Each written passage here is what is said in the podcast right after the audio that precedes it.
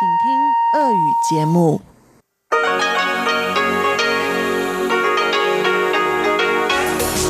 эфире Международное радио Тайваня. Здравствуйте! В эфире русская служба Международного радио Тайваня. У микрофона Мария Ли. Мы начинаем нашу ежедневную программу передач из Китайской Республики. Наши слушатели на частоте 5900 кГц с 17 до 17.30 UTC услышат сегодня обзор новостей недели и рубрику Владимира Малявина «Всемирный Чайна-таун». А те, кто нас слушает на частоте 5590 кГц с 14 до 15 UTC, а также на нашем сайте в интернете, услышат также рубрики «Наруан Тайвань» с Игорем Кобылевым и повтор повтор радиопутешествия по Тайваню Чечены Кулар.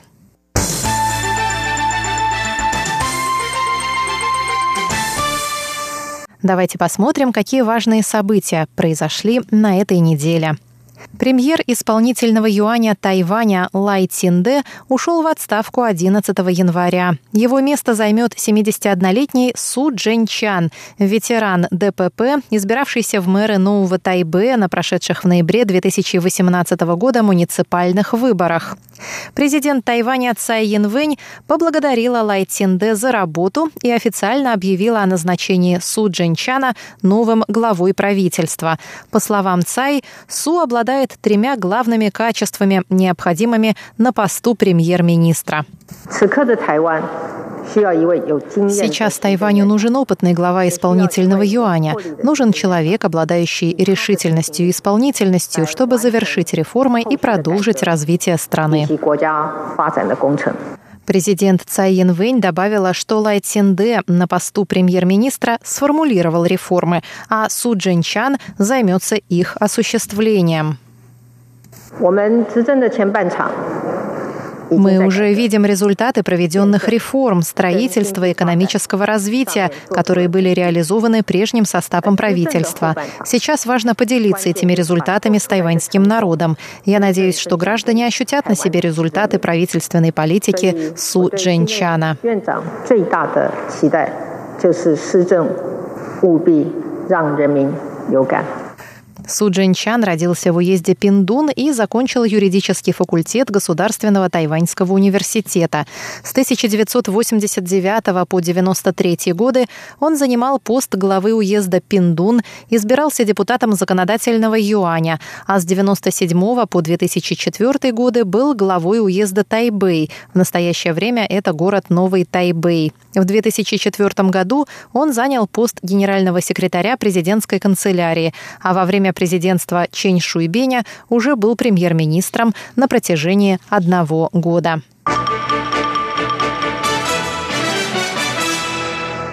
Новый председатель исполнительного юаня Су Джинчан заявил 11 января на пресс-конференции, что приступит к своей работе со всей ответственностью. Су процитировал слова Уинстона Черчилля о том, что победа – это еще не конец, а поражение – не конец света. Су подчеркнул, что Черчилль на посту премьер-министра добился огромных успехов в самые тяжелые для Великобритании времена. И После войны Черчилль уже в преклонном возрасте дважды был премьер-министром. Пользуясь верой и поддержкой английской королевы, он проделал успешную работу во благо народа. А я благодарю президента Цай Янвэнь за эту возможность и оказанные мне доверие и поддержку. Су отметил работу Лай Цинде, подавшего в отставку, и пообещал приложить все силы на новом посту. Лай использовал бейсбольную терминологию и назвал Су Джинчана клоузером, то есть питчером, который закрывает игру. По его мнению, в бейсболе опытный питчер обладает решительностью и исполнительностью, и Су Джинчан также обладает этими качествами, что поможет ему в завершении начатой правительством работы.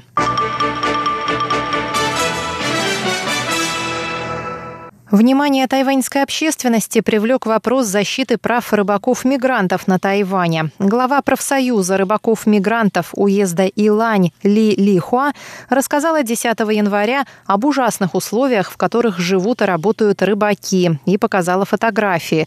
По ее словам, такие условия просто немыслимы. Депутат от партии Гаминдан Сюй Юйжень отметил, что в докладе о положении с правами человека в странах мира и докладе по борьбе с торговлей людьми Госдепартамента США в 2018 году Тайваню было вынесено предупреждение в связи с рыбаками-мигрантами. В ЕС также обеспокоены условиями рыбаков-мигрантов, и если ситуация не изменится, на Тайвань будет отправлена инспекционная группа. Глава управления по делам рыболовства Хуан Хуньянь подчеркнул, что в течение трех лет непременно будут проведены соответствующие реформы. Несколько лет назад мы начали реновации в портах Баудоудзы, Гаусюн, Пенху и Суао. Все сантехническое оборудование уже сделано. Мы понимаем, что это еще не все. Мы сооружаем молитвенные комнаты, они нужны морякам из Индонезии. Что касается уборных на борту, за их состояние должны нести ответственность владельцы судов, заключил Хуан.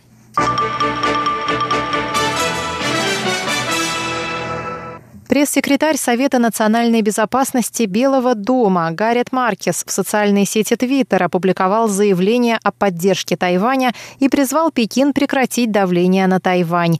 Маркес также сделал перепост ответа президента Тайваня Цай Янвэнь на речь председателя КНР Си Диньпина об объединении. Пресс-секретарь президентской канцелярии Тайваня Линь Хэмин выразил 8 января благодарность Маркису. Линь отметил, что США – главный союзник Тайваня на международной арене и подчеркнул особую важность развития тайваньско-американских связей для обеспечения стабильности в Восточной Азии. Представитель Министерства иностранных дел Тайваня Оудян Ань, в свою очередь, также поблагодарила Гаррета Маркеса за его пост в Твиттере.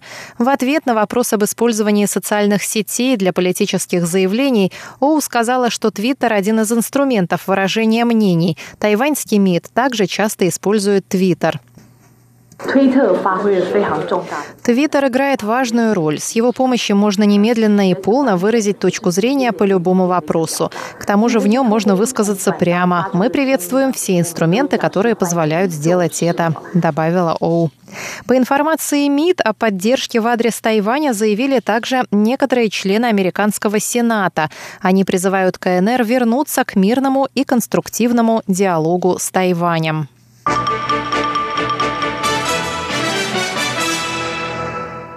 Пресс-секретарь Министерства иностранных дел Тайваня Ли Сяньджан заявил 7 января о том, что африканская чума свиней угрожает качеству жизни народа и промышленности. По его мнению, ответственное государство должно проводить инспекции внутри страны и своевременно предоставлять информацию другим странам. Мы призываем КНР стать образцовым членом международного сообщества. Механизмы уведомления и обмена информацией об эпидемии среди свиней наряду с контролем внутри страны очень важны. Необходимо ответственно подойти к этому вопросу и сообщать обо всех подробностях, связанных с эпидемией. В этой ситуации нельзя руководствоваться политическими мотивами и мешать работе международной противоэпидемической системы, сказал сказал Ли. Ранее в официальном аккаунте МИДа Тайваня в социальной сети Твиттер появился пост о том, что китайские власти даже со своими свиньями не могут справиться. Такое заявление вызвало широкий резонанс в обществе, в особенности на фоне других заявлений МИД. Например, после новогодней речи Си Цзиньпина тайваньский МИД назвал притязания КНР на объединение невежественными. В самом дипломатическом ведомстве заявили, что новые информационные платформы, такие как Twitter и Facebook, дают возможность высказать официальное мнение нетрадиционными способами.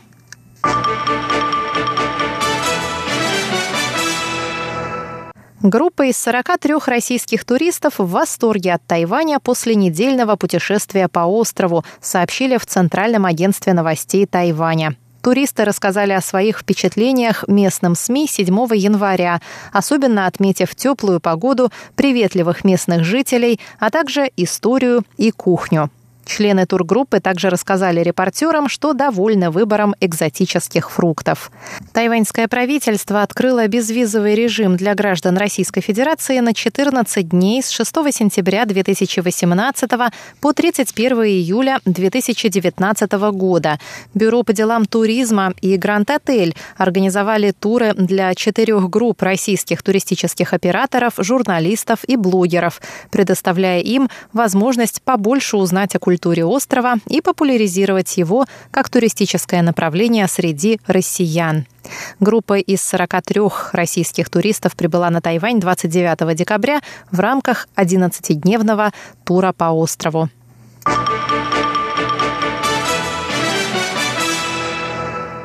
Тайвань занял пятое место в списке самых гостеприимных стран в 2018 году, по мнению пользователей сайта Booking.com, крупнейшей компании по бронированию отелей онлайн. Самая южная точка острова, мыс Элуаньби, в частности, был назван самым гостеприимным местом на острове, согласно Booking.com. На сайте также отметили, что отели типа B&B, по-английски это означает постели, завтрак и молодежные хостелы были самыми популярными видами размещения на острове среди туристов в 2018 году. Первыми в списке самых гостеприимных стран в 2018 году стали Австрия, Чехия, Польша и Новая Зеландия. Закрывают первую десятку Румыния, Венгрия, Ирландия, Сербия и Греция.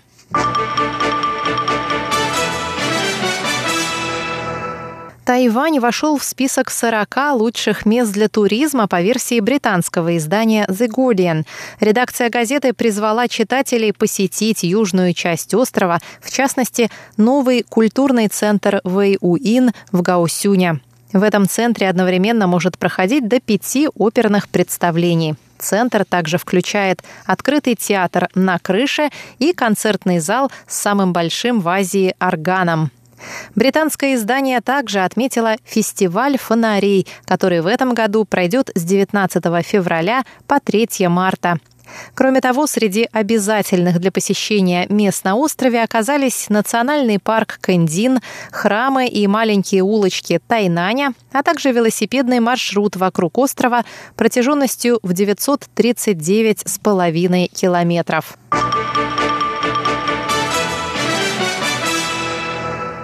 Официальная делегация из Республики Науру под руководством президента этой страны барона Вака прибыла на Тайвань 7 января. Визит делегации продлился до 11 января, а президент Науру встретился с президентом Цай Янвэнь и посетил цветочную выставку в Тайджуне, после чего посмотрел на строительство порта Гаусюн. Науру в прошлом году отметила 50-летний юбилей независимости, на праздновании которого побывали представители Тайваня.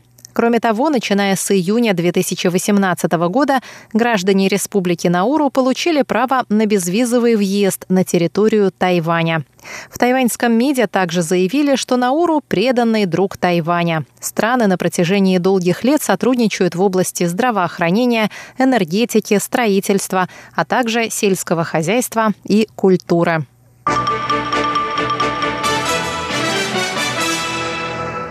Последние годы среднегодовая температура на Тайване продолжает расти. В 2016 и 2017 годах была зарегистрирована самая высокая среднегодовая температура в истории – 24,4 градуса по Цельсию.